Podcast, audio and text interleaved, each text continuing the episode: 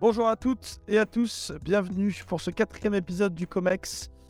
Très heureux d'être avec vous pour notre sujet du jour, le Great Out, une fédération enfin réformable. Le 28 février dernier, à l'occasion du comité exécutif de la 3F, Noël Le Gret présentait sa démission de son poste de président de la Fédération française de football. Après plus de 12 ans d'exercice à ce poste, une page se tourne donc à la fédération. Derrière lui, un bilan économique et sportif positif. Il restera les souvenirs de plusieurs titres, 11 en tout s'il en additionne toutes les catégories masculines et féminines, mais aussi une certaine réussite économique avec des contrats de sponsoring toujours plus importants et un travail reconnu sur le développement du foot féminin et de la post-formation en France. Pourtant, à l'annonce de cette démission, le soulagement était de mise tant l'impression générale laissée par Noël Le depuis plusieurs années semblait être à des années-lumière de ce que l'on doit attendre d'une instance de cette envergure. Pour schématiser et rester poli, un je m'en foutisme de tous les instants sur les sujets fédéraux, éthiques et sportifs, mêlé à un alcoolisme démesuré et un comportement général envers les femmes désastreux, auront finalement eu raison du breton de 81 ans. Une décision saluée par tous les acteurs du monde footballistique. Tous Non, car un village peuplé d'irrésistibles escrocs résiste encore et toujours à l'envahisseur. Vous savez évidemment à qui je fais allusion, le comité exécutif, le fameux COMEX. le faux parce que le vrai vous l'écoutez actuellement. Au sortir de la réunion, l'ensemble de ses membres saluaient le discours rempli d'émotions de Noël Le Graët et se réjouissaient que ce dernier ait déjà retrouvé un poste à la FIFA. C'est probablement ce même COMEX qui est à l'origine du communiqué lunaire fustigeant le rapport de l'audit commandé par la ministre des Sports, publié quelques heures seulement après la réunion. Je cite, la FFF remarque que ce rapport ne fait état d'aucune défaillance systémique, ni d'aucun manquement à ses missions régaliennes. La FFF constate néanmoins que ce rapport se base moins sur des faits objectifs que des appréciations qui ont parfois conduit à un dénigrement disproportionné de l'instance. Cet indéfectible soutien envers un président déchu, accusé de tous les maux du monde, laisse d'ailleurs présager d'un système qui ferait peur les Tony Soprano, Totorina, Al Capone et consorts, et où les informations détenues par chacun mettraient en péril les carrières des autres. L'arbre n'est donc plus là, mais la forêt qu'il pardon, l'arbre n'est donc plus là, mais la forêt qu'il cachait continue d'agir. Le président par intérim Philippe Diallo compte d'ailleurs bien aller au bout du mandat qui est le sien jusqu'en décembre 2024, donc une décision réfutée par une partie du monde amateur, puisque le Collège des présidents de district a envoyé la semaine dernière une lettre ouverte au président par intérim.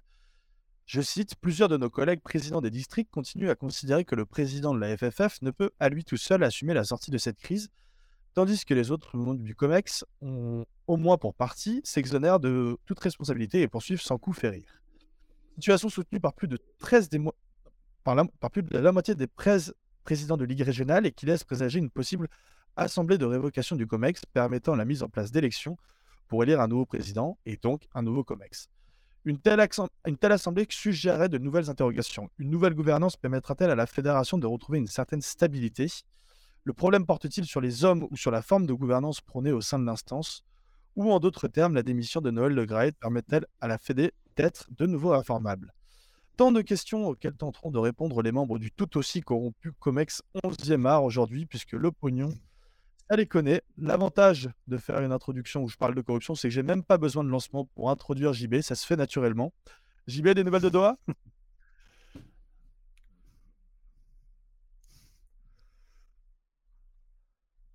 Il y a une grève là, il est en grève, JB. Il est en grève, on n'entend plus. Je rappelle que je ne suis pas payé par Doha, mais par l'ensemble des pays qui existent sur Terre, et que, en ce sens, cela me permet de gagner fort agréablement ma vie, et donc de ne pas être rémunéré par 11e art qui a besoin d'argent et des 11e art car nous en avons. Voilà, c'est une, vraie c'est une vraie phrase de mec du PS quand même. PSG, PSG. Euh, bon, l'avantage de faire une introduction, euh, pardon, n'importe quoi. Comment parler de corruption sans avoir avec nous un digne représentant de la ville de Christian Estrosi? Comment ça va, Thibaut? Fais attention à toi, ça va finir en diffamation. Ouais, attention à toi, cher Surtout ici. La copie. J'ai le bras long. Ouais, c'est vrai, c'est vrai. La copie conforme d'un tennisman suisse qui se revendique banquier en financement structuré. Si là on parle pas de corruption, j'y comprends plus rien. Mesdames et messieurs, David Glusman. Bonsoir à tous. Ma couverture étant euh, dévoilée, je vais devoir euh, être euh, ne, pas retenir mes coups ce soir. Très bien. Bon, pour les pots de vin, lui, il est encore un petit peu trop jeune. Il spécialise du coup euh, dans le trafic de galettes de saucisses autour du Roison Park et je suis pas sûr que ce soit aussi prolifique en 2023 que ça, ça ne l'a été en 2022. Comment ça va, Jules? Euh, le... C'est déplorable. Vraiment, euh, les galettes de saucisses, il y a un moins bien. On peut dire qu'il y a un moins bien. beaucoup moins corrompus que, que, les trois saloperies qui nous entourent, mais heureusement qu'ils sont intelligents, sinon ils se tapent déjà eux. C'est la quatrième émission, on est déjà sur la jante là, donc ça, il va falloir. euh, Parfait. Bon, merci à tous les quatre d'être là, les gars. Euh, et merci à tous ceux qui nous écoutent, que ce soit en live ou en podcast. Euh, ceux qui sont en live avec nous, euh, n'hésitez pas à poser vos questions dans le chat. Il y aura évidemment un moment à la fin où on tâchera d'y répondre. Euh, mais avant de commencer, je vais me permettre de faire mon petit message hebdomadaire. Vous en avez l'habitude. Euh, mais si nous aussi, on veut continuer à corrompre nos intervenants, on a besoin d'un petit peu d'argent. Et Dieu sait que David coûte cher, donc c'est pour ça qu'on compte sur vous et sur vos dons.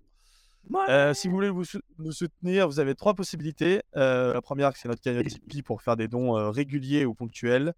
La seconde, c'est notre page Hello Asso pour faire des dons un petit peu plus importants et qui vous permettent d'obtenir éve- éventuellement une exonération d'impôts. C'est peut-être un petit peu tôt pour parler de vos feuilles d'impôts, mais pensez-y, c'est super important pour nous. Et si vous n'avez pas la possibilité de nous soutenir financièrement, vous pouvez quand même le faire, soit en vous abonnant à cette quand chaîne. demander à David en allant- à votre place. Une d'impôt aussi à l'occasion. voilà, vous pouvez quand même nous aider, euh, soit en soutenant David, soit en likant, en commentant nos commentaires sur YouTube, euh, Spotify, Deezer, voilà, votre plateforme d'écoute, ou en en repartageant sur les réseaux sociaux, ou en en parlant à vos proches. Bref, tout geste est bon à prendre, donc n'hésitez pas, euh, on est très preneurs. Sur ce, je vous propose qu'on se lance dans notre sujet du jour, euh, que je rappelle maintenant. Avec le départ de Noël Le Graët, la Fédération française est-elle devenue réformable? Vous avez cinq minutes chacun, messieurs, et on va commencer aujourd'hui par Thibaut. Et oui, merci. Euh... Comment tu t'appelles déjà Ah oui, Val, c'est ça. Pardon. Euh... Non, On perd du temps, là, euh. Ouais, je perds du temps. Je perds du temps. Euh, je... Non, mais merci parce que ouais, c'est un sujet, c'est un sujet qui est omniprésent dans l'actualité depuis euh, plusieurs semaines, plusieurs mois maintenant, dont on a beaucoup parlé dans l'after, dont on a beaucoup parlé dans les médias. Et euh, il me semble euh, important d'y revenir pour euh, marquer le coup déjà, marquer le coup le, bah, parce que quand on s'appelle le COMEX, forcément, on est un peu concerné par cette actualité. Il nous, il restera bientôt plus que le nôtre, quand même, parce que j'imagine que le, COMEX de la FD va pas tarder non plus à passer à l'as.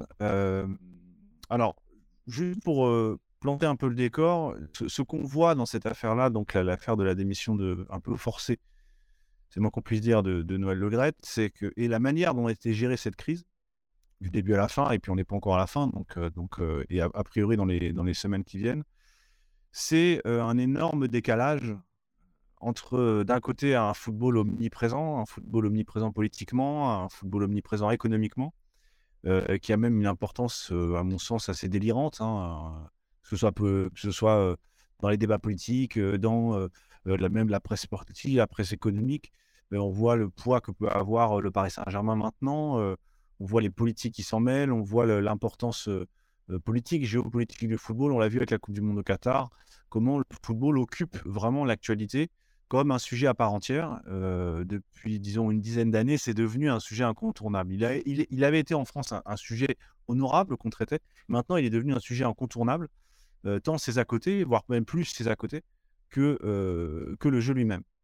Donc, une, importance considérable euh, et une importance de premier plan, hein, vraiment pour euh, d'un point de vue politique. Et de l'autre côté, une espèce d'archaïsme invraisemblable de fédération sportive, et aujourd'hui on parle de la fédération de football, qui fait un peu contraste avec l'omniprésence médi- médiatique, politique et économique de ce sport en France. On a d'un côté un sport qui essaie de se moderniser, des fonds d'investissement, des Américains qui viennent avec des innovations, des data, de euh, tout un tas de, dispositifs techniques qui, qui essayent de faire avancer et de faire du football un objet de science, un objet de science moderne, et de l'autre côté, un, mode de fonctionnement de la fédération qui est complètement en décalage avec le sport qu'elle est censée administrer.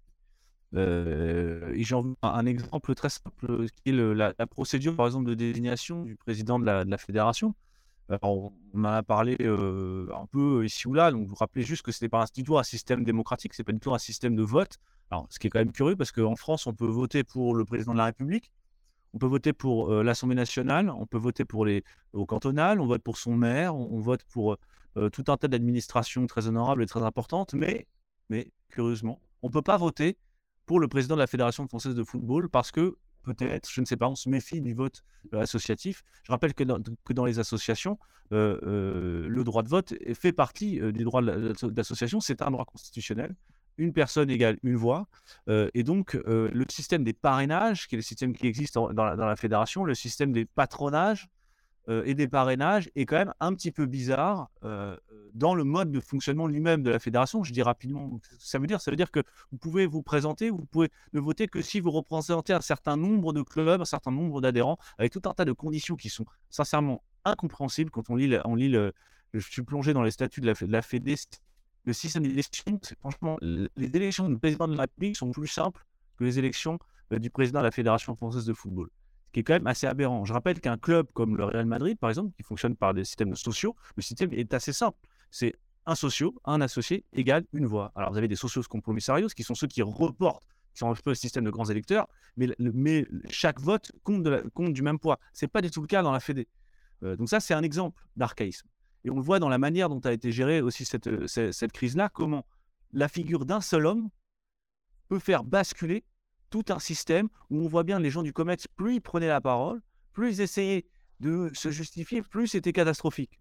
Plus ils ont rajouté sur l'espèce de féodalité, euh, cette néo-féodalité, espèce de système vraiment patronal, quasiment le roi, c'est une sorte de seigneur qui, qui se penche un peu sur le destiné de ses doigts. Et quand le, quand le roi s'en va, tout à coup, le peuple panique en disant «Ah, Qu'est-ce qu'on va faire? Oui, mais quand même, c'était un bon roi, le roi est mort, vive le roi. Donc c'était vraiment une, ambiance complètement décalage avec ce que réclame le football maintenant. Et pour terminer, je ferai écho euh, à l'interview de la ministre hier dans le JDD qui disait quoi? Il disait une chose très simple. Pourquoi c'est important l'élection du, président de la Fédération française de football? Parce que le football, après l'école et la famille, c'est le troisième lieu d'éducation le plus important tout simplement par le nombre de licenciés et le nombre de pratiquants. Donc, ce n'est pas un hasard que ce soit si important. Parce que dans les clubs de football, on éduque. Et si on éduque dans les clubs de football, ça veut dire que les dirigeants doivent être exemplaires. Exactement au même titre que les enseignants, au même titre que euh, les, pères de famille, les mères de famille. Il y a une, obligation d'exemplarité. Alors, n'est pas toujours. C'est difficile à tenir, mais en tout cas, elle fait partie de la condition. Et c'est et c'est la raison principale pour laquelle Noël Le Gret a été écarté pour des raisons d'exemplarité. Alors oui, effectivement, le rapport, on pourrait le contester d'un point de vue juridique. Effectivement, il y a des témoignages anonymes. Qu'est-ce que ça vaut? Bon, on peut, on peut arriver à le contester. Mais le problème, ce n'est pas un problème juridique en réalité. C'est un problème politique. C'est un problème politique et, moral. On ne peut pas avoir maintenant un président de fédération, de grande fédération, de la plus grande fédération, de 81 ans, qui tient des propos comme il les a tenus à, de nombreuses fois, de, comment on dit ça, de manière répétée. Donc c'est sur ce plan-là que le, que le bas blesse. Je vais dire, la question de la procédure, elle viendra, mais elle est secondaire. Ce qui compte, c'est l'exemplarité. On ne peut pas avoir un président, comme on ne peut pas avoir un grand président de club, comme on ne peut pas avoir un grand président syndical, euh, un grand dirigeant politique qui tient des propos tels qu'il les a tenus sur, sur le racisme, sur les femmes et sur la situation des travailleurs au Qatar. Euh, je te laisse enchaîner. Bah, justement, Thibaut parlait d'exemplarité. Euh, la réforme de la gouvernance de la FFF, euh, euh, avant et après Noël Le Gret, c'est vraiment la question qui se pose. Cette, gouvernance, hein, jusqu'alors c'était de la poésie, maintenant c'est devenu de la littérature. Il y a un mot qui s'impose, hein, c'est qu'elle est indéfendable. Et surtout, les mots manquent face à tant d'incompétences. C'est-à-dire que logiquement, on devrait faire table rase de tout ça et modifier finalement ce qui aide la gouvernance de la Fédération française de foot et donc du football français. Le souci, c'est pour que ça change, il faut que les acteurs le veuillent, et force est de constater qu'aujourd'hui, ça paraît non réformable. Pourquoi? Parce que derrière, cette gouvernance finalement du sport français renvoie au rapport de force qui finalement traverse le, foot national, et plus généralement le sport français. C'est-à-dire qu'on peut se demander aujourd'hui, quand on regarde l'état du rugby, euh, l'état des sports de glace, euh, l'état d'autres fédérations qu'on ne nommera pas pour euh, protéger les victimes, on peut se demander si on n'est pas encore allé suffisamment loin et s'ils ont tout osé. Et c'est à ça justement qu'on reconnaît les problèmes de la Fédération française de football.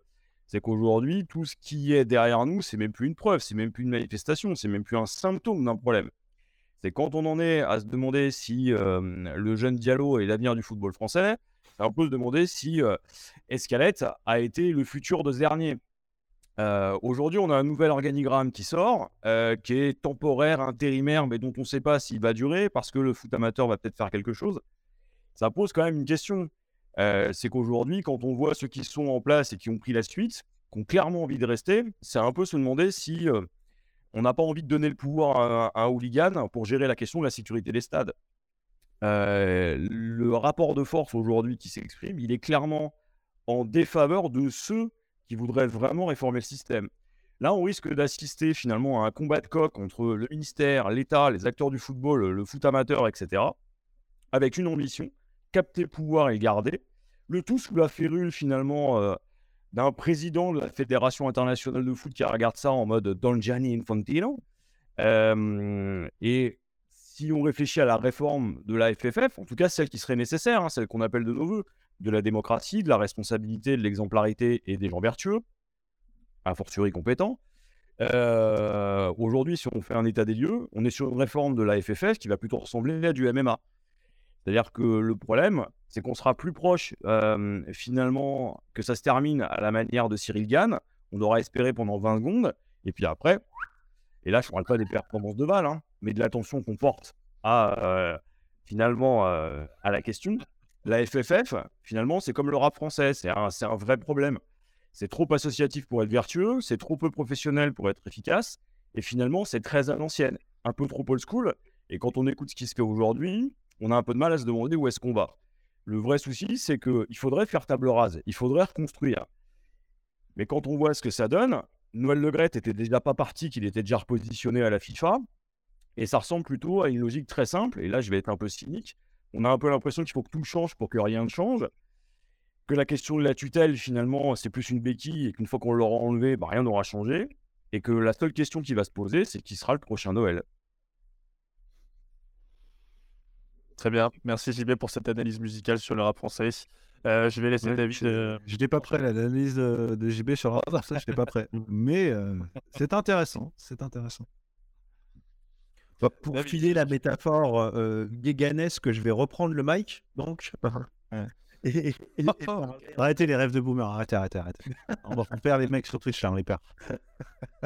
non, non, non, mais, mais c'est difficile pour moi de, de, de, commenter l'aspect financier de, du, du, règne de, de Le Gret et, du, d'un aspect réformable, dans le sens où euh, je vais devoir prendre les habits de notre ministre de la Justice, euh, Dupont-Moretti, et de, et de demander euh, l'acquittement financier en fait de Noël Le Gret, puisque c'est vrai que sur l'aspect purement financier, je vais vous parler un peu de, de, de, de mon travail au quotidien, c'est-à-dire que moi, je fais du financement immobilier et Noël Le Gret, c'est un très bel immeuble, très bien loué, qui génère beaucoup de revenus, mais qui, dans le futur, n'est pas du tout actuel, émet beaucoup de carbone, n'est pas du tout, en fait, au fait de ce qu'on appelle le financement vert, la finance équitable, quelque chose qui est d'actualité et que, les gens attendent. Donc, la performance euh, financière de Noël Legret, c'est le J'ai un bon bilan de Lionel Jospin en 2002. On se retranche derrière des chiffres,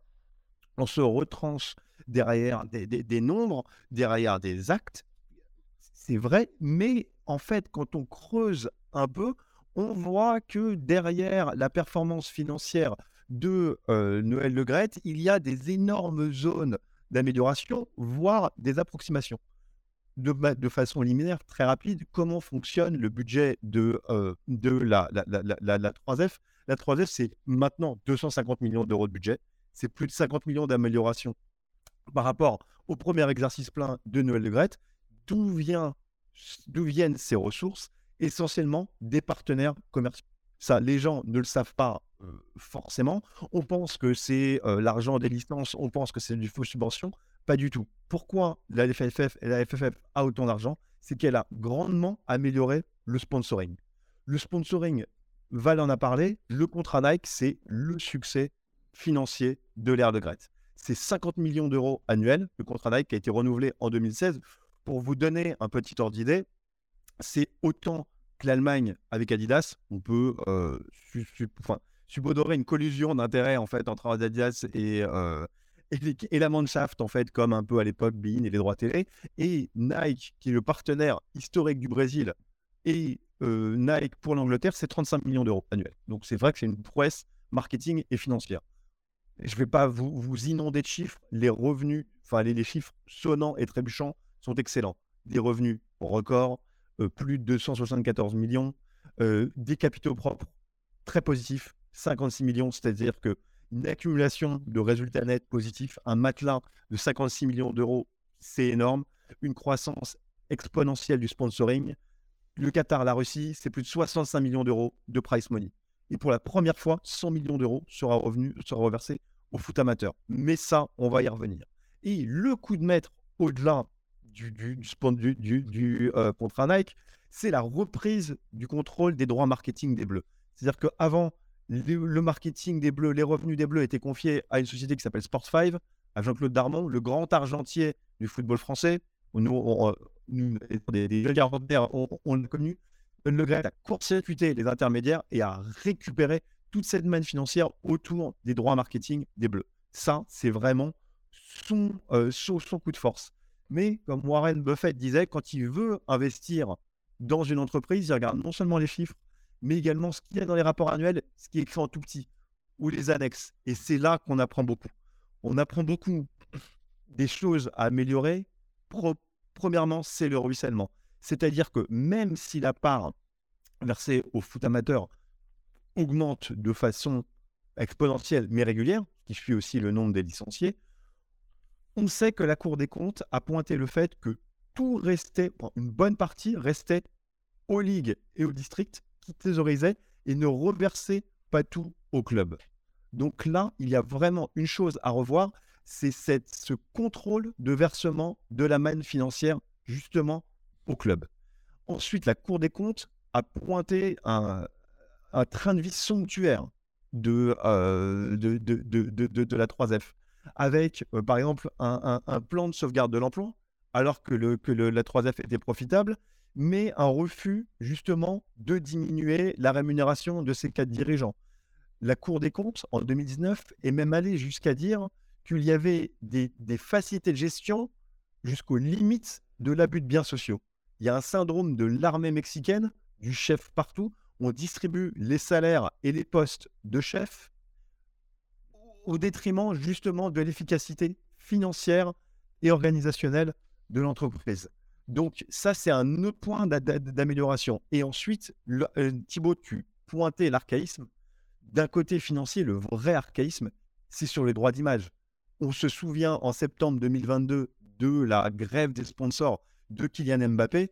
C'est quelque chose qui a été poussé sous le tapis. Il va vraiment falloir se remettre à la table des négociations avec les joueurs, de ménager les droits collectifs et les droits individuels, et surtout de laisser un droit de regard aux joueurs sur l'identité des sponsors et la, répartition de, de, de, de l'argent du sponsoring. Et j'en viens justement sur l'identité des sponsors à l'approche essentielle RSE, la responsabilité sociétale de l'entreprise, qui est essentielle désormais en économie. Et cette responsabilité RSE, c'est parfaitement aberrant que la fin ne, justifiant pas les moyens, on est en sponsors principaux de la 3F, on a de la malbouffe, on a Coca, Pasquier, Belin, KFC, une société de paris sportifs, BetClick, alors que les ravages en sur, la jeunesse sont énormes. En Angleterre, on commence à supprimer les sociétés de paris sportifs, des maillots et du naming justement des stades. Le Bet 365 Stadium à Stock City on est en train de, on, est en train de changer le nom. Donc, c'est vraiment en fait cet aspect marque qui a modernisé. Et même si les chiffres aller dans le sens de Noël de Grette, il y a toute une partie, c'est ce que je c'est disais au début, c'est euh, toute une partie complètement anachronique qui ne s'est pas du tout mis en fait au diapason des attentes des consommateurs, des sponsors qui sont forcément la principale ressource de la 3F. Euh, merci euh, David. Euh, bon, je tenais juste avant de basculer sur la revue de presse et de prendre un petit temps de, de, pause après cette première partie chargée. nous excuser parce que visiblement il y a quelques petits problèmes sur le live Twitch, notamment sur, le, sur la vidéo. J'espère que le son fonctionne bien pour que vous puissiez nous écouter. mais voilà, on a des petits problèmes sur la vidéo, je ne sais pas pourquoi. On va essayer de régler ça le plus vite possible. Sur ce, je vais quand même laisser Jules nous parler de sa petite revue de presse et des, et des articles de journaux qui lui ont plu cette semaine. Ce qui est incroyable, le mec il se fait une vilaine coiffure de cheveux de, de facho et puis après il comprend pourquoi il y a des bugs. Bah, c'est de ta faute, Val. en même temps, vu le maillot que tu portes, on peut te poser des questions sur la qualité de la vidéo. Hein. Oui, c'est pour ça que potentiellement il y a une crise d'épilepsie qui, qui, se déroule. Euh, bon, bah, bienvenue à tous pour cette nou- nouvelle revue de presse. qui est Ravi de vous retrouver. Étant donné que Flo m'a remplacé la semaine dernière, tout le monde l'a bien senti. Remplacer Martin Terrier par Carl Toko et Cambi, vous comprendrez très vite. Euh, je suis content de vous retrouver en tout cas, content de vous partager ce que j'ai aimé, qui m'a intéressé dans les médias cette semaine. Je vous propose qu'on qu'on y aille tous ensemble. On va commencer par un article que j'ai lu sur l'équipe Explore. J'ai eu la chance de le voir sur le Twitter de Thibaut entre deux petites recettes de gâteaux. Il m'a été aussi envoyé par Val en privé. Autant vous dire que le cholestérol n'a qu'à bien se tenir. Donc, article d'Alexis Danjon et Simon Boll. Donc, petite dédicace à sa sœur Muriel. On parle des jeunes footeurs en devenir, ou presque. Si certains réalisent leur rêve et jouent devant la planète entière, une bonne partie se retrouve bredouille sans plan B. Et dans ce formidable article, on apprend que seulement 15% des jeunes dans un centre de formation signent un contrat pro, 85% de refoulés du coup, et autant d'espoirs déchus, voire de vie très très très mal embarquée. Outre la réalité pro qu'on connaît tous, où évidemment chacun ne va pas en faire son métier, on sent un peu mieux dans cet article la violence psychologique pour un jeune de voir son rêve avorté. En trois mots, une saison, tout est remis en cause et l'on doit composer avec, comme quand la petite Marilyn a dit à Val à la boum en 5ème B Je peux pas, j'ai l'impression que t'as mangé ma sœur. Bref, explique à quel point, euh, plus qu'un projet pro à cet âge, c'est leur confiance en eux et leurs espoirs qui ont été mis à rude épreuve et qu'il faut vraiment du temps pour se reconstruire. Du dégoût de soi au dégoût du foot, quelques gamins ne peuvent même plus toucher à un ballon.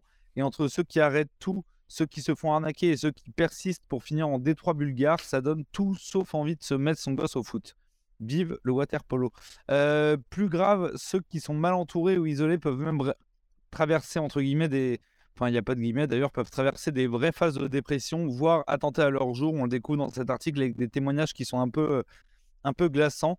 Nombreux sont les drames chez les jeunes rejetés euh, de l'Olympe du football.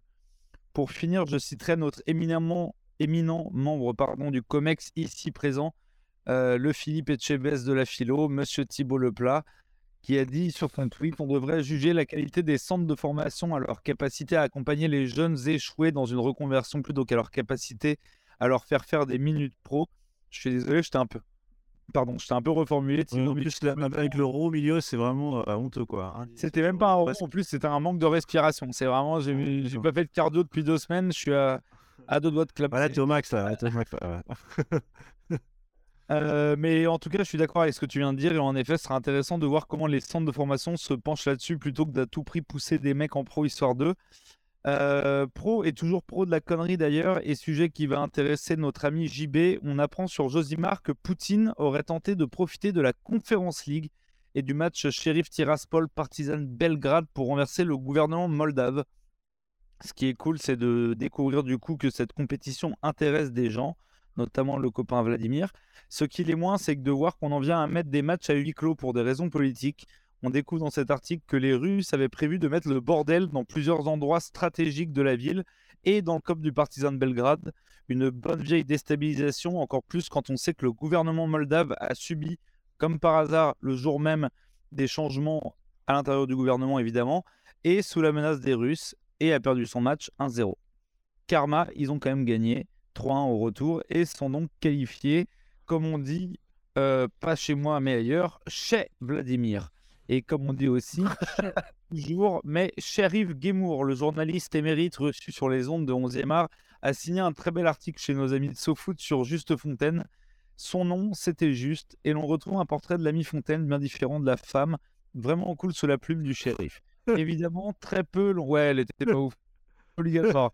Je suis Je vraiment. me suis dit, est-ce qu'il y en a un qui va un jour faire cette vanne sur Juste Fontaine? J'ai vu passer sur Twitter. On embrasse sa femme, surtout. Ouais, bah il y a des salopards comme moi qui n'ont pas peur de ça. Ouais, Des salopards à bretelles. Des salopards à bretelles. C'est vrai. Ah, Arlette Fontaine d'ailleurs. Je crois que c'est le nom de sa femme. La femme. euh. Qu'est-ce. Val, que je fais avec ça? Qu'est-ce que je fais avec Arlette Fontaine? Tu, tu te débrouilles. Vraiment, je suis pas responsable de ce qui se passe. En tout cas, dans l'article de SoFoot de Sheriff Guémour, on retrouve un portrait de, de notre ami Fontaine bien différent. Euh, putain, j'étais revenu, ah, j'étais revenu sur ma vanne, c'est infernal.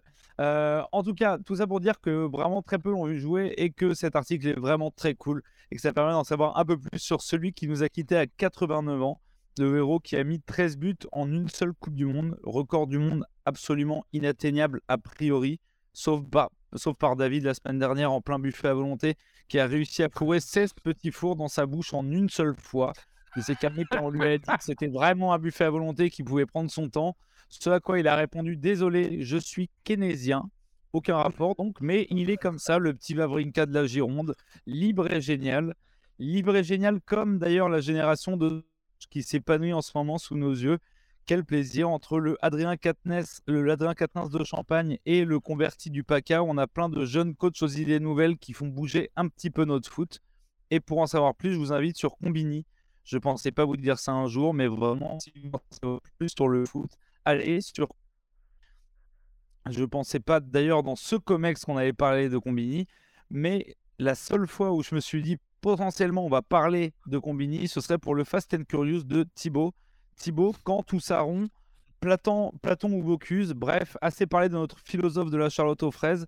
Très bon article en tout cas de Tidiani Mbo qui tente dans cet article d'analyser les raisons du succès de ces jeunes pousses. Alors évidemment, vous allez en apprendre bien moins que sur Podo Carré, mais d'Amori Madiga par Tedesco, cet article tente de trouver le dénominateur de tous ces jeunes qui marchent bien, du profil pas nécessairement d'anciens footeux à l'âge en passant par le parcours et les préceptes de jeu, tout y passe, et en ayant envie de faire confiance à la jeunesse, presque autant que dans la région de Flo.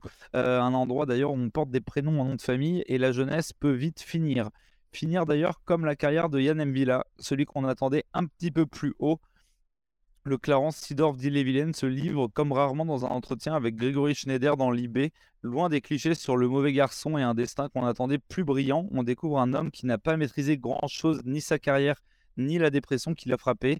On aurait tous voulu le voir grandir et prendre les clés du camion bleu, mais on voit un peu plus à travers cet article que les joueurs sont aussi des hommes et que malgré le talent, tout n'est pas écrit et facile. Aucun lien avec JB qui a préféré l'argent à la carrière. Choukran, Likas, l'âme, Rouya, comme on dit chez tes amis du Qatar, ce qui veut évidemment dire merci pour la Coupe du Monde, frère. Sur ce, je vous laisse. Je redonne le micro à ceux qui savent de quoi ils parlent. On retourne aux affaires de Papy Zinzin Le Gret et de la Fédé. Et comme notre COMEX peut améliorer le foot français, d'ici là, portez-vous bien, aimez le foot et faites en sorte d'être presque heureux. Bravo. Merci beaucoup, Jules. Bravo à toi euh, pour cette super. Presque bien. Euh, c'était presque bien. Bah, je pense que Thibaut a pas trop aimé toutes les piques sur les charlottes aux fraises, etc. Mais, euh, mais c'était très bien. ça permet de mettre un peu une, pâtisserie sous le, sous le concept. Ça permet de, de, de, donner un peu de corps à tous ces concepts, cette, cette brutalité conceptuelle. Mais il faut expliquer aux gens que Thibaut euh, nous fait l'honneur entre, entre quelques idées brillantes de temps en temps sur Twitter de nous partager ses recettes euh, culinaires, ce qui, ce qui, ce qui permet donc cette petite vanne. Voilà. Voilà, voilà Non, mais je, je, je partage. Euh, moi, je ne suis que celui qui teste les, les, pâtisseries, mais je suis marié avec une pâtissière hors pair, à la limite du professionnel. Donc, je fais énormément de sport à cause de ça. C'est passionnant. Parfois. Je tiens, je, tiens à préciser, je tiens quand même à préciser que c'est que c'est Val qui m'a envoyé sur cette pente glissante. Hein. oui, il m'a envoyé entre celle-là et en disant vas-y à fond. J'ai dit bon bah ok, j'ai pas le choix vu ah que bah, c'est toi qui me paye pas. Bah voilà. Entre ça et la culture rap de JB, je pense qu'on va pas s'en sortir avec cette émission. J'ai hâte de voir ce que David nous réserve dans la deuxième partie. Et Muriel, la deuxième partie sur laquelle nous allons. Et Muriel. voilà, c'est la suite. Bon. Euh, deuxième partie, euh, donc qui va débuter dès maintenant. Euh, n'hésitez pas à poser vos questions dans le chat parce que vous le savez, il y aura une, une partie qui vous sera réservée en fin d'émission pour, pour justement poser vos questions sur notre sujet du jour. dans cette première partie, messieurs, vous avez respectivement Thibaut, JB et David évoqué plusieurs choses. Thibaut, tu as commencé par évoquer un certain paradoxe entre l'omniprésence du football dans diverses sphères de la société, qu'elle soit économique, politique, géopolitique, et le paradoxe avec l'archaïsme plus, plus, plus qu'elle génère. tu évoques notamment le système de vote qui n'est pas démocratique avec le système de parrainage. Et je retiens comme phrase de toi, la figure d'un seul homme peut faire basculer tout le système. JB, toi, tu évoques la réforme de la gouvernance qui est l'enjeu à venir pour, pour, pour, la fédération dans les prochaines semaines affirme que cette réforme semble impossible car non voulue par ses décideurs. Et toi, David, tu, euh, tu parles du bilan économique de Noël Le Graët qui se retranche justement derrière celui-ci. pour justifier son mandat et, affirme sur le... et tu affirmes qu'il y a quelques approximations dans son bilan, malgré quelques réussites, notamment le contrat de sponsoring avec Nike et la récupération des droits marketing des Bleus. Voilà les arguments que vous avez tous les trois avancés, messieurs. Je vous laisse rebondir sur ce qui a été dit dans cette première partie et compléter cette discussion en te relançant, toi Thibaut. Euh, alors oui, moi j'avais envie euh, d'aborder euh, maintenant, pas le temps de, point, peut-être vous soumettre cette question-là. Qui pour remplacer Noël Le Alors on entend beaucoup Daniel parler de Platini. Encore faudrait-il que Platini le veuille, je suis pas certain que ce soit le cas.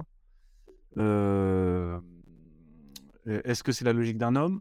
Est-ce que c'est la logique d'une réforme interne? Est-ce que toutes les grandes réformes du sport ont toujours eu lieu de l'extérieur du sport? C'est rarement venu de l'intérieur. Commencer par l'arrêt de Bosman ou, la question du dopage ou la question de, tous les, chocs, si je puis dire, qu'a connu, connu, le sport professionnel et le sport de manière générale, c'est venu de l'extérieur. Euh, la fédé de rugby, euh, la question du, conflit d'intérêts, etc., etc. Donc, euh, est-ce qu'il faut attendre une, réforme de, l'intérieur de la fédé ou alors est-ce qu'il faut attendre plutôt une réforme qui soit une réforme des hommes? Moi, je voulais juste soumettre l'idée peut-être de, hormis la solution Platini, arrive à la question de Jamel Sanjak, en gros la solution interne, la solution externe, qui serait celle Platini, la solution interne qui serait entre Diallo et Sanjak, on sent que la rivalité est là. Est-ce qu'il n'y a pas un troisième terme? Est-ce que euh, il faut pas donc, à mon sens, hein, à mon sens, la démission du COMEX est indispensable. C'est complètement décrédibilisé politiquement. Enfin, c'est la logique politique veut. La logique institutionnelle, non. La logique institutionnelle ne, les contraint pas. et pour cause, les, institutions sont tellement mal faites qu'on n'y comprend rien. En revanche, la logique politique veut que le COMEX démissionne parce que sa seule légitimité, sa seule raison d'être, c'était Noël Le lui-même. Donc, dès lors que Noël Le n'est plus là, ce COMEX n'a plus aucune légitimité. et peut-être, je réfléchissais à un, autre profil. Qu'est-ce que vous penseriez, peut-être, à un homme qui a été dans toutes les grandes institutions sportives, un homme de l'ombre, très connu dans ce milieu-là, brillant, euh, qui, a, qui, a, connu à peu près euh, de Jean-Claude Killy euh, jusqu'au Paris Saint-Germain, pour toutes les grandes, les grandes institutions du sport français, qui les connaît toutes, qui connaît très bien aussi l'industrie du sport. je pense à Jean-Claude Blanc. Pourquoi est-ce que, Jean-Claude Blanc serait pas, à votre avis, une, un profil? Je ne suis pas en mission commandée, je ne le connais pas, Jean-Claude Blanc, mais je me demande, est-ce qu'on ne on serait pas là sur une sorte de Jean-Claude Killy, une figure plus techno, moins politique, mais beaucoup plus, beaucoup plus consensuel. Et, pour le coup, en termes de compétences, euh, là, euh, je pense qu'on peut difficilement faire mieux. Je sais pas ce que tu en penses, par exemple, JB. Bah écoute, si aujourd'hui je sortais d'une cave et que je cherchais quelqu'un comme ça au débeauté pour être le meilleur représentant du football français, je suis d'accord, j'irais sur Jean-Claude Blanc. Après, les Jeux de Paris 2024 avaient pensé à lui et pour des questions de salaire. Quand on lui a parlé de la rémunération, il a demandé si c'était une rémunération mensuelle à quoi les, les, les jeux ont répondu non, c'est annuel, il a rigolé. Euh, bon, aujourd'hui, il est chez Ineos, donc il travaille pour un groupe étranger et il ne reviendra pas dessus, mais je suis d'accord avec toi. S'il y en a un qui devrait être à la manœuvre, c'est lui. Après, il n'a jamais voulu prendre la lumière, que ce soit la Juve ou au PSG, mais c'est finalement le seul qu'on ait. Et je reviens finalement sur ton idée. C'est un peu comme ce que disait la politologue Chloé Morin. L'idée, c'est pas de chercher notre prochain Warren Zahir Emery ou futur Ryan Cherky de la gouvernance, c'est de se demander si aujourd'hui on a les élites dont on a besoin et si on forme les élites euh, finalement qui ont pour vocation à gouverner le sport français. On n'a pas de grandes écoles du sport. Tout à fait, exactement. Je, suis parfaitement d'accord avec toi. Aujourd'hui, on a malheureusement les élites que l'on mérite. C'est-à-dire que euh, tu parlais de Lionel Jospin tout à l'heure. Euh, David, aujourd'hui, on est plus sur de l'Istrus ou du Eric Besson, c'est-à-dire de la fraude euh, en package. C'est-à-dire que si tu prends Natacha Campouche, par exemple, et que tu la sors de la cave, euh, concrètement, c'est les mêmes personnages du foot français. C'est un petit peu excessif. Bon, ça, c'est juste pour briller un peu. Hein. la question. Voilà. Faire attention quand même. et là, en l'occurrence, la vraie question, c'est celle d'une révolution. Est-ce que derrière la réforme, il ne faudrait pas aller aussi sur une sorte de big bang institutionnel? On a une ENA qui formait l'élite pour les corps et finalement qui a mis en place une technocratie qui a quand même permis la construction de la Ve République. Est-ce que dans le sport, on ne mériterait pas justement d'avoir une école des cadres qui permettent justement d'envisager ça et qui amènent un lien public-privé. Puisqu'on n'a pas ces élites-là, ou alors il faut aller les chercher à l'étranger. Et on se souvient, tu l'avais écrit, hein, qu'à un moment donné, le salut aussi du football français était passé par un recours à des personnes de l'étranger. Euh, Est-ce qu'on n'aurait pas intérêt aussi à regarder à l'extérieur Parce que ce dogme franco-français de la compétence, les Américains sont finalement n'ont pas forcément recours et on, a, on aurait peut-être intérêt à aller chercher ailleurs ce qu'on n'est pas capable de former. Ça veut dire quoi, un président étranger? Bah, On pourrait imaginer par exemple, peut-être pas un président étranger parce que symboliquement ça paraît compliqué, mais aller chercher des talents qu'on est prêt à rémunérer et qui n'ont pas comme principale compétence d'abord d'être des copains, surtout sûrement euh, Parce qu'on le voit par exemple avec euh, partie du staff du Paris Saint-Germain, on a vu des figures étrangères arriver et on a vu une montée en compétences considérable. On est allé chercher en dehors des zones du foot français, on est allé chercher non pas des gens qui correspondaient euh, à l'écosystème marécageux du foot français, mais plutôt des gens qui avaient des compétences, et parfois des compétences qui n'étaient même pas liées au sport. Euh, peut-être que l'une des pistes, ce serait là, c'est-à-dire considérer finalement le pilotage de la fédération, non plus de manière associative comme c'est le cas avant, mais de manière beaucoup plus professionnelle, et considérer finalement qu'on doit administrer ça, je vais presque dire à l'anglaise ou à l'américaine, avec la compétence comme priorité, et pas simplement le réseau de copains ou un passage par le bénévolat, l'associatif ou le football, le fan club de Jean-Michel Aulas. Non, David. Moi, moi, je comprends complètement ce que, ce que vous dites. Après, je pense vraiment que le, souci, c'est pas de se focaliser justement sur une personne, c'est pas de d'attendre en fait justement l'homme providentiel. Et comme vous l'avez dit, pour moi, le verre est dans le fruit. Et c'est pas que tout doit disparaître, mais tout doit être chamboulé. C'est-à-dire que on ne peut pas gérer, je l'ai répété, c'est 250 millions d'euros de revenus, la 3F. Ça peut pas être géré de façon aussi opaque, aussi peu professionnelle. Et moi, ce qui me ce qui me dérange, c'est le fait que l'opacité va du mode d'élection, du programme à la gestion. Et avec le, un nombre de licenciés des millions en constante augmentation, je ne comprends pas qu'il n'y ait pas une campagne un peu à l'américaine. On pourrait imaginer euh, que une campagne lie un président de Fédé, un sélectionneur, un DTN, un sélectionneur de l'équipe féminine. Euh, il n'y a pas besoin d'aller aux États-Unis. Hein. Tu vas en Espagne, la campagne sur les sociaux, si tu vas à Bilbao, au Real, à Barcelone, c'est comme ça. Exactement. On pourrait imaginer un ticket avec plus de transparence. Les réseaux sociaux, on en parlait euh, en off, nous donnent justement ces plateformes. Que des personnes soient connues ou pas connues du monde de l'entreprise, du monde du football, pour faire campagne, organiser. Il y a une foule d'émissions qui seraient ravies d'organiser un débat programme contre programme autour du foot français. Et c'est vraiment ça qui, pour moi, qui manque. Jean-Claude Blanc, il a absolument toutes les qualités. Il y a même, quand on génère 250 millions d'euros de revenus, je pense même qu'il y aurait assez d'argent pour le rémunérer. Mais le fait est que je pense que vraiment, c'est plus de la transparence que les gens attendent je parlais d'approche RSI dans, le, dans, dans, les sponsors, et il faut vraiment se rendre compte que les, suiveurs, les, consommateurs, si j'étais un peu provocateur, parce que l'équipe de France est devenue une marque, en générant plus de 110 millions de, revenus, attendre autre, chose que des résultats.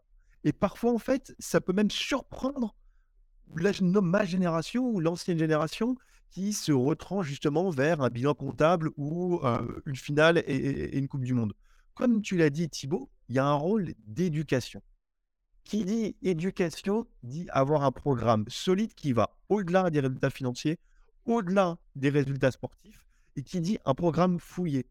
Je ne sais plus qui de, vous deux, je crois que c'est Val qui disait, qui disait essor du, du football féminin, mais c'est contesté aussi par les spécialistes. On a vu un grand ralentissement depuis 2019. Donc moi, ce qui me dérange, c'est bien évidemment le manque de transparence dans le mode d'élection, mais aussi le manque de transparence dans le programme d'élection. Et je vais peut-être aller contre Daniel Riolo, mais j'ai du mal à ce qu'on pousse un Platini qui n'a pas fait campagne. Le poste est trop important pour qu'on jette un nom qui ne voudraient pas ou qui n'auraient pas un ah, le, problème, le problème, c'est, ce sont les candidats euh, actuels. Ça, ce serait Thiriez, Michel Moulin. Mais, quand tu vois les, tous les candidats, c'était quoi? C'était du Roncelot, c'était du Thiriez, c'était de l'Escalette. Enfin, avec tout le respect que j'ai pour la carrière en fait de, de, de, de, de nombreuses de ces personnes. C'est-à-dire que pour moi, c'est pas du tout à la hauteur des enjeux du football de demain. Mais pas du tout, du tout, du tout.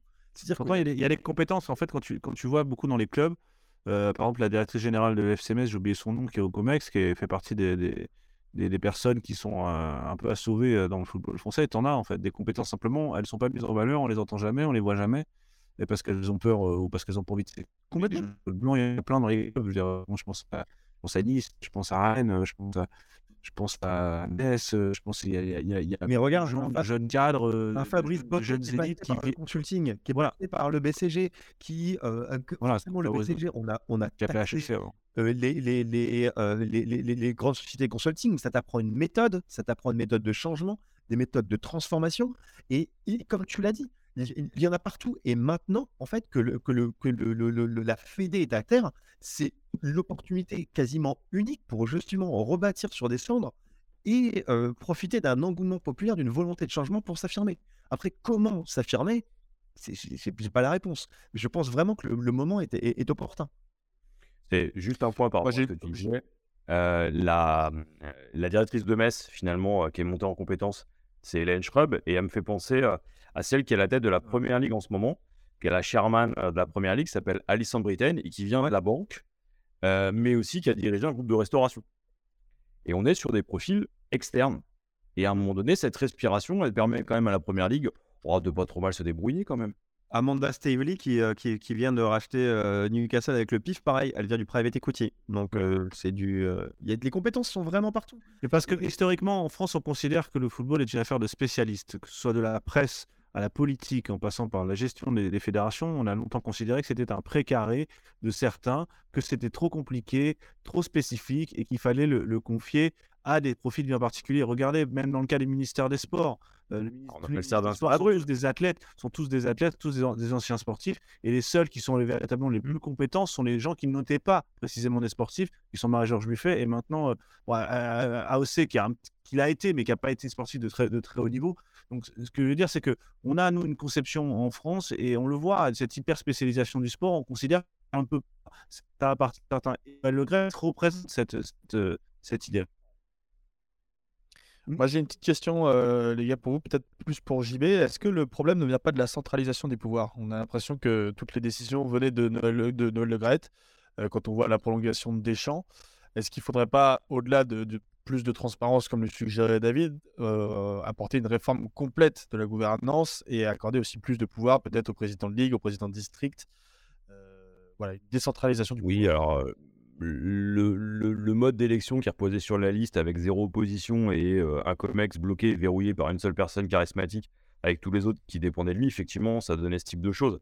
Maintenant, dans les faits, si le COMEX avait été composé de personnes différentes avec une logique d'opposition, on n'aurait pas eu ces, prises de décision uniques. Et surtout, dans toute structure où tu as une prise de décision, bah, tu as un vote. Là, il n'y a jamais eu de vote. La réalité, c'est qu'il n'aurait jamais dû, en raison de statut qui, dû, qui devrait être écrit, prendre cette décision seul on est sur des choses qui sont finalement, je vais pas dire moyenâgeuses, mais qui renvoient au féodal. C'est féodal. féodal. On a fin, je me suis fait des moyens. C'est comme, c'est comme les sponsoring, c'est-à-dire que comme les résultats sportifs sont bons, peu importe les moyens, la fin est, justifiée. Et moi, je vais rebondir sur ce que tu dis. L'absence de contre-pouvoir, d'un président qui ne répond à personne, moi, j'insiste vraiment sur ces. J'avais parlé de, shadow cabinet, mais de, de, membres de l'opposition qui seraient à des commissions clés, commission des finances, pour justement contrôler la redistribution, contrôler les dépenses somptueuses, commission qu'on peut appeler équitable, RSE, pour bah, il y a, y a, y a une, un comité national d'éthique. Le problème, c'est qu'il n'a il a aucun pouvoir. Il est composé de, président de club. Mais moi, je te parlais au sein de listes perdantes, en fait, si tu veux, qui, qui, qui, qui, qui un contre-pouvoir. Jules, est-ce que tu avais une question? Ouais, par rapport à tout ce que vous avez dit, ce qu'on se rend compte, c'est qu'aujourd'hui, la Fédé, elle est complètement en roue libre euh, et qu'elle fait un petit peu ce qu'elle veut. Moi, j'avais une question qui n'est pas du tout ce que je pense ou ce que je veux, mais ça m'intéressait d'avoir votre avis là-dessus. Est-ce que ça vaudrait le coup de se dire que la fédé de foot rentre dans le domaine public? Que en fait, on se dit que les 4-5 fédés principales de sport en France, étant l'impact que ça a au niveau des clubs amateurs sur les enfants, etc., rentrent directement sous la on va dire sous la sous l'autorité du ministère des Sports, mais de manière beaucoup plus directe qu'aujourd'hui, quand on voit qu'aujourd'hui la ministre ne pouvait rien faire contre le GRET, et etc. Est-ce qu'on pourrait l'envisager ou est-ce que ce serait une grosse connerie? Il faut rappeler quand même un principe. Ah ouais, JB, tu vas répondre. Il faut rappeler quand même un principe, c'est que la fédération est une association la liberté des associations est un principe constitutionnel. C'est-à-dire tu peux pas intervenir dans la gestion de l'État ne peut pas intervenir dans la gestion d'une association. Ça c'est c'est un principe fondamental hein, de, la, Ve République. Donc c'est une des raisons pour laquelle en termes de droit c'est très compliqué d'intervenir et c'est pour ça que la ministre a employé non pas la voie institutionnelle mais la voie politique, c'est-à-dire en passant par la presse, etc. Donc ça, il faut bien bien l'avoir en tête. Il faut il y a toujours un peu une pulsion euh, administrative, on s'est dit, il faut plus. Et deuxième chose, et alors si je te laisse la parole, JB, la question des moyens. C'est-à-dire qu'à partir du moment où ton financement, est, comme l'a dit David, est à 80%, 90% euh, euh, privé et appartient à des entreprises privées, on voit mal l'État euh, intervenir et, administrer une, une, une, entité dont il n'a absolument aucun contrôle financier. C'est exactement juste avant de laisser la parole à JB pour ça que je posais cette question-là, pour qu'on puisse aussi le rappeler, parce que moi j'avais plein de potes qui me demandaient ça, qui me demandaient mais pourquoi l'État ne saute pas le Gret. Et c'était aussi pour rappeler ça et pour comprendre pourquoi on en est là aujourd'hui. Alors, il y a une autre chose, hein, c'est qu'il y a un principe qui structure le sport international, c'est l'indépendance des fédérations par rapport euh, finalement au pouvoir politique. Ce principe d'apolitisme du sport, il se retrouve aussi là. C'est que l'autre raison en dehors du statut associatif, c'est que historiquement, la construction des fédérations s'est faite contre le pouvoir politique qui leur donne une tutelle pour exercer une responsabilité. Et donc, c'est pour ça que derrière, la seule menace possible pour la ministre, ça a été de faire sauter cette tutelle-là. Mais là, c'est l'arme nucléaire. C'est-à-dire que là, vous, euh, vous, coupez tout. Et en plus, vous avez une réaction de la Fédération internationale. C'est pour ça que Gianni Fontino est passé à Paris et a rappelé gentiment à tout le monde ce qu'était le concept d'ingérence. Euh, moi, ça, j'y vais. Pardon, j'y vais. Hein. Mais ça, sur cette question-là, la question de la FIFA et de l'ingérence de la FIFA et de l'UEFA, là, c'est un plan sur lequel il faut revenir absolument. Ce sera peut-être l'objet de, de, de COMEX, parce qu'au même titre qu'il faut réformer la Fédé, on ne peut pas avoir des personnages qui, sortent de nulle part, parce que Gianni Infantino, il sort de nulle part. Personne n'a voté pour eux. Ce sont des, ce sont des administratifs, euh, des, avocats, euh, des, des, apparatchiks d'une administration hyper secrète dont on ne peut pas rentrer, dont on ne sait rien. A aucune transparence. Mmh. qui, viennent faire pression sur les gouvernements légitimes. Là, il y a quand même un problème. On ne peut pas accepter maintenant. Peut-être que c'était le cas avant. Peut-être qu'avant, on y arrivait peut-être plus facilement. En tout cas, les fédérations internationales n'étaient pas aussi puissantes. Elles ne pouvaient pas se permettre de faire pression sur les gouvernements. Mais là, avoir un type comme Gianni Infantino qui est mouillé jusqu'au cou dans tout un tas d'histoires qui se permet, même juste par sa seule présence, de, court-circuiter la mécanique politique et de faire pression sur un gouvernement démocratique, il y a un moment, il faut aussi rappeler les choses à Gianni Fantino. C'est qui Gianni Fantino il a, qui, a, qui a voté pour lui? Mais là-dessus. Euh, David, tu veux. Vas-y, je Ah non, mais moi, je trouve c'est quand même assez drôle en fait que, que, que Gianni Fantino fasse les gros yeux sur les risques d'ingérence et que euh, il, embauche euh, Noël Le Gret en fait immédiatement après, après sa, sa, démission. C'est-à-dire que c'est c'est quand, quand, même, quand même un comble. Et qu'en plus, après, dans la foulée, on apprend que la FIFA pourrait peut-être acheter le, Stade de France et que ce serait Noël Le en fait, qui, qui, qui, qui mènerait le dossier. C'est-à-dire que c'est. un, système, c'est un système féodal ou mafieux C'est quand même le foutage de gueule, c'est. Ah, c'est fait que je dis, fait ce que je dis, mais pas ce que je fais. C'est ridicule. On peut pas, quand, quand, on est un gouvernement démocratique, on peut pas accepter les ingérences. On n'accepte pas l'ingérence du Vatican. Euh, quand le Vatican euh, donne son avis sur euh, la politique française, tout le monde crie à les tribunes dans les journaux. Là, on a déjà une Fantino qui arrive, qui fait le stade, qui, donne un boulot à un type que plus personne ne peut voir enfant. Il lui donne un boulot, il lui donne une exposition, il se moque, il court-circuite complètement le, circuit démocratique. Et il n'y a, personne, a personne qui s'inquiète. On trouve ça normal, on dit attention, les, les ingérences, attention, on va se faire suspendre. Mais et, alors? On a peur de qui là en fait C'est quoi? Nous, le problème C'est effectivement, il y a que ce soit l'UFA sur la question de la Super League, on en, a, déjà parlé, on en reparlera, et, et, la question de la FIFA sur la gestion de, l'ingérence politique, et je répète, de ces cas de, ces grandes fédérations qui ont des problèmes de gouvernance, la FIFA n'est pas un interlocuteur. Je suis désolé. La FIFA ne peut plus être interlocuteur tant qu'elle n'est pas elle-même exemplaire. Donc c'est au gouvernement aussi d'assumer ce qu'on appelle la souveraineté, c'est-à-dire qu'ils sont souverains sur leur territoire, ils sont les garants de l'indépendance des- des associations, et le seul moyen d'être un garant légitime, c'est précisément d'empêcher l'ingérence d'autres fédérations étrangères, internationales, sur leur territoire. JB, tu as le droit au de la Monopoliste. T'en as- Bah, ce que Stade souligne, non, je suis entièrement d'accord avec Thibaut, c'est-à-dire que euh, c'est la question fondamentale de l'influence en France. On la voit dans le football, mais on la voit dans la totalité des domaines économiques qui considèrent notre souveraineté euh, et qui finalement euh, réfèrent aussi à notre avenir et à l'exercice qu'on a de notre démocratie au sens strict. Google, FIFA et autres acteurs du même type, aujourd'hui, posent les mêmes questions. Et qu'à un moment donné, on est face à un monde qui s'est fragmenté, où le pouvoir des États est aujourd'hui remis en cause par les entreprises ou des institutions qui sont beaucoup plus fortes. La réalité aujourd'hui, c'est que c'est aussi une question de courage politique. C'est possible hein, de, de bouger les choses. Vous pouvez les bouger. Rega- Regardez ce que le Covid a permis de faire. C'est aussi une question de, euh, de, de moment politique. Vous pouvez créer les conditions. Euh, la réalité, c'est qu'il n'y a pas de volonté aujourd'hui, parce que derrière, vous avez plus de coups à prendre et que médiatiquement, vous avez du mal à l'emmener. La réalité aujourd'hui, c'est que si vous voulez faire pression sur la FIFA, c'est facile d'aller discuter avec les Suisses. Regardez ce qu'ont fait les États-Unis. Bien sûr. Les du scandale de la FIFA, c'est possible. Après, c'est la, compétence universelle du FBI, c'est-à-dire qu'il peut se mêler un peu de n'importe quel sujet. Donc, c'est pareil. À partir du moment où il y a un euro ou un Français qui a été concerné dans l'histoire, alors Dieu sait que nous on en a, euh, de Jérôme Wack en passant par Platoche, en passant par la totalité des acteurs qui sont euh, en Suisse, euh, on peut s'auto-saisir. Regardez par exemple la justice française qui s'intéresse au processus d'attribution de la Coupe du Monde 2022. En soi, on n'est pas concerné directement. Donc si on veut, on peut. La question, c'est qu'aujourd'hui, on veut pas. C'est on est quand même dans un monde qui change où, les, les individus, euh, au, au- au sens très général, les personnes physiques et les personnes morales deviennent en fait plus importants que, que, que, que, que, des organisations. Ju- Jusqu'en jusqu'en période de crise, il faut, il faut, euh, il faut lire Carl Schmitt. le critère de la, de la, de la, du pouvoir, c'est d'abord la souveraineté en, en matière de crise. En, au moment de la crise, c'est à ce moment-là que s'exerce la véritable souveraineté d'un acteur. Et on l'a bien vu dans le Covid. La souveraineté, elle est revenue immédiatement aux États. Euh, C'est immédiatement les États qui ont pris les décisions. C'est immédiatement les États qui ont même fait capoter la Super League en 48 heures sur un autre sujet. Donc, c'est les gouvernements eux-mêmes ont la souveraineté, simplement ils ne l'exercent pas.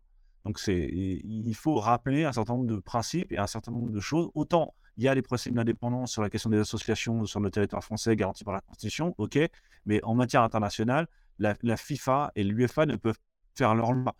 C'est clair là-dessus, et qu'ils ne peuvent en aucun cas intervenir euh, euh, et faire preuve d'ingérence dans un processus politique et démocratique. C'est inacceptable. Très bien. Bon, écoutez, Thibaut, ce sera, le, ce sera le mot de la fin. On est à 56 minutes d'émission. Euh, merci, messieurs, pour, euh, vos différentes interventions pendant tout ce- toute cette conversation autour de, Noël Le Graët et la potentielle réforme de cette fédération. Euh, on va évidemment euh, terminer euh, cette émission avec vos habituelles recommandations. Et Thibaut, comme c'est toi qui as encore mené la conversation, je vais te laisser commencer. Alors, une euh, recommandation que je n'ai pas préparée, je vais te dire, euh, ah, je vais le faire à la fin. Fais parler deux autres et puis je vais le faire à la fin, moi. Très bien. Allez, je laisse parler JB alors, parce que je vois qu'il sort son bouquin.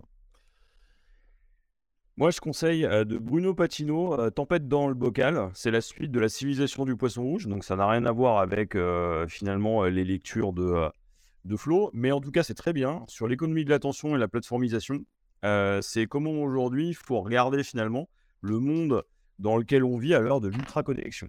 Alors, dit comme ça, ça peut paraître chiant, dans la réalité, c'est super cool, c'est super sympa, c'est hyper facile à lire et je vous conseille vivement de le lire. David? Alors moi, vous m'avez euh, faire un, virage à, à 360. J'étais parti pour euh, vous conseiller un excellent épisode, un excellent épisode d'affaires sensibles sur Gianni Agnelli, le dernier roi d'Italie. C'est un lien aussi avec le, football. Mais je vais bifurquer sur un article qui date d'il y a à peu près six mois de The Athletic sur euh, Yann Guéot, qui était certainement un des plus gros espoirs français qui a signé à Chelsea très jeune et ça parle de euh, troubles mentaux, de dépression, de délinquance, de traitement et de d'encadrement des jeunes, euh, des, jeunes prodiges euh, footballeurs au moment où, ou du, du non-passage en professionnel. Et c'est assez long. C'est une lecture de- du- d'une bonne vingtaine de minutes. Et c'est absolument euh, poignant. C'est un excellent, excellent, excellent article. Et euh, son petit frère, d'ailleurs, vient de commencer à jouer en jeune euh, au, au Paris FC. Mais voilà, article de The Athletic en anglais sur, vous tapez euh, Yann Guéot dans la liste, de, dans, dans- dans la barre de recherche. Et vous ne serez absolument pas partagera. déçus. Ouais, on le partagera sur, euh, sur nos différents réseaux sociaux. Thibaut, t'as trouvé quelque chose? Oui, pardon, j'ai- j'ai- j'ai- j'avais un peu zappé. Non, évidemment, je voulais euh, parler de l'interview de SoFoot de Régis Lebris. Euh, allez voir dans, dans SoFoot, euh, pas parce que c'est moi qui l'ai faite, euh, bon, aussi, parce que bon, peut-être au bout d'un moment, vous en avez marre voir ma gueule, mais c'est surtout parce que vous avez là l'exemple typique de profil de compétences qu'on a en France. Euh, de gens qui, sont- qui, qui étaient dans l'ombre pendant, pendant très longtemps. Régis, il a été euh, 10 ans directeur du centre de formation de Lorient, personne ne le connaissait. Euh, et pourtant, enfin, personne ne le connaissait dans le grand public. En, en revanche, quand vous, vous étiez dans le milieu du football, tout le monde connaissait son nom. Euh, et lui, il draine avec lui beaucoup de gens. Fabrice Boquet, tu as parlé de, de GC Nice, Claude Fauquet, on a parlé, qui était dans sa détente de natation. Euh, le, le, le- quelle formation de, de Francaise, de de formation de. Tous ces gens-là se connaissent et tous ces gens-là sont, traversés par les mêmes inquiétudes et les mêmes, la même logique, à savoir comment monter en compétences en passant ailleurs qu'en France. Et ce sont tous des gens qui ont voyagé, qui, sont, qui ont beaucoup lu, qui sont inspirés de tout ce qui se sont fait à l'étranger. Et vous verrez dans le- dans l'interview que, que ben, Régis raconte sa manière de travailler et comment, notamment, sa rencontre avec Claude Fauquet a été pour lui une crise d'identité professionnelle. Euh, C'est-à-dire qu'il il s'est rendu compte qu'il savait rien. Au moment où il est arrivé comme directeur de centre de formation, vous avez déjà un moment qu'il y était, et il s'est rendu compte qu'en rencontrant Claude Fauquet, qui est un personnage, vous verrez, un personnage très intéressant, une sorte de, phi- de philosophe, en fait, c'est un philosophe, Claude Fauquet, euh, il s'est rendu compte qu'il fallait qu'il recommence tout à zéro et que, que la compétence commence là. Comment on commence à se remettre en question. Lisez l'interview de, de, de Sofoot, de Sofoot de ce mois-ci, donc celui avec Amy Martinez. Euh, voilà, et puis vous, vous me- n'hésitez pas à me commenter, à me dire les choses si vous avez euh, des, des remarques sur mon Twitter. Alors, très franchement, je abon- abonder dans le sens de Thibaut. Elle est absolument extraordinaire. Et moi, il y a une chose qui m'a marqué, c'est le doute. Le doute constant, en fait, et la recherche que, que, que Régis Lebris met au, au cœur de sa démarche. Et j'ai trouvé ça admirable d'intelligence et d'humilité. C'est coécrit avec Maxime Brigand, si je dis pas de bêtises, euh, Thibaut, c'est ça? Ouais, c'est ça, on a fait ça avec Maxime. Euh, je te laisse réfléchir si éventuellement c'était une petite roco. Moi, j'ai, pour une fois, je vais, me faire une petite roco aussi, euh, qui va aussi te servir, JB, euh, puisque je voulais recommander euh, le documentaire qui est diffusé depuis la semaine dernière sur la plateforme France TV. Le documentaire qui s'appelle Paname, le grand pari du rap, qui a été coproduit avec Grunt, qui est un média qu'on aime beaucoup. Voilà, et ça revient un petit peu sur l'évolution du rap depuis les années 2010. Donc, euh, JB, tu vas pouvoir te réactualiser un petit peu et, et mettre à jour un petit peu tes nouvelles, euh, tes nouvelles comparaisons. euh, parce que bon, les petits Solar, ça, c'est un peu. euh, voilà, ça commence à Ouais, rafler. ils ont, elles ont pris un bon âge tes comparaisons, donc il faut que tu, faut que tu te remettes un petit peu à jour. Jules, t'en as une rapidement? Ouais, alors tu m'as pris un peu de cours étant donné que tu m'as absolument euh, que tu m'as absolument jamais demandé une reco ici, mais euh, j'en ai- j'en j'en avais déjà parlé sur une des anciennes euh, émissions Poteau Carré, donc je vais un peu recycler, mais ça me vient immédiatement parce que pour moi c'est un c'est un livre à, à lire. Je vais parler du livre L'éloge de l'esquive d'Olivier Guèze, qui est un livre exceptionnel et en général Olivier Guèze est un, un auteur exceptionnel, donc j'en avais déjà parlé dans dans Poteau Carré, mais il y a bien un an et demi, donc euh, je, a pense que je, peux, me- je pense que je peux me permettre de recycler cette reco. Et, euh, et c'est vraiment un bouquin génial. Mais D'ailleurs, sans euh, la libération du terme engage, je trouve meilleur que le. que le- Ah bah large, moi, je- largement je meilleur. Mais, avec mais- mais- mais moins euh, football. Lepard. Moi, football. Je crois Moins que. Mengele est un- vraiment un mauvais latéral droit. Enfin, ça n'a aucun Ouais. intérêt footballistique. Voilà. Très bien. Euh, bon, merci beaucoup, messieurs, euh, pour vos différentes recommandations. Merci à vous pour cette émission. Merci à tous de nous avoir suivis. N'oubliez pas que si vous voulez nous, nous soutenir, c'est possible. Vous avez le lien soit de notre cagnotte Tipeee pour faire des dons ponctuels ou réguliers, soit de notre page Hello Asso, juste en dessous dans la description. Et pour ceux qui nous écoutent en podcast, euh, disponible dans notre bio ou sur notre site internet 11art.eu. Donc voilà, n'hésitez pas à nous soutenir, c'est évidemment très important. Et si vous ne pouvez pas, likez, commentez, abonnez-vous. Vous connaissez tous les mots européens que, qui, qui existent. Euh, messieurs, merci beaucoup. Nous, on se retrouve la semaine prochaine pour un nouvel épisode du Comex. Et d'ici là, portez-vous bien. Allez, ciao Ciao. Or it was.